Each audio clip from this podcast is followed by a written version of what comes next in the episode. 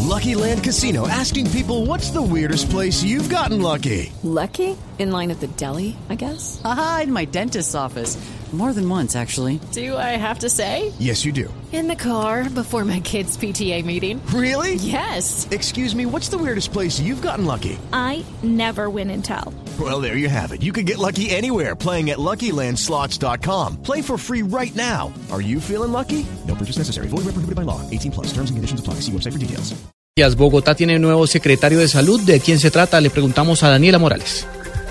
¿Qué tal, Juan Camilo? Buenas tardes. Mauricio Bustamante será el nuevo secretario de Salud en Bogotá. Este hombre se había desempeñado ya como viceministro de Salud, había sido excelente del Hospital La Samaritana y también asesor de la Organización Mundial de la Salud y finalmente se ha desempeñado como asesor del distrito en esta materia. Las nuevas posesiones del gabinete se realizarán a partir del primero de julio. Daniela Morales de Blue Radio.